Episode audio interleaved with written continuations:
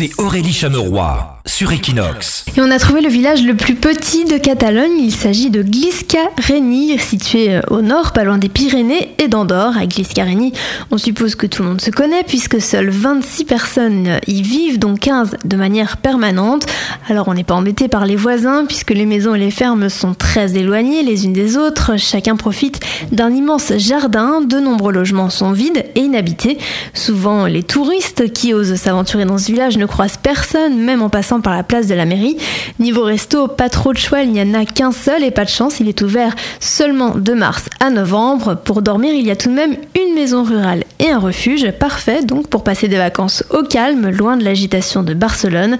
Apparemment, la priorité de la mairie, c'est l'état des routes pour que le village reste accessible toute l'année.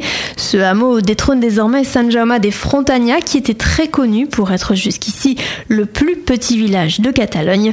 Il compte 28 habitants. C'est Aurélie Chameroy sur Equinox.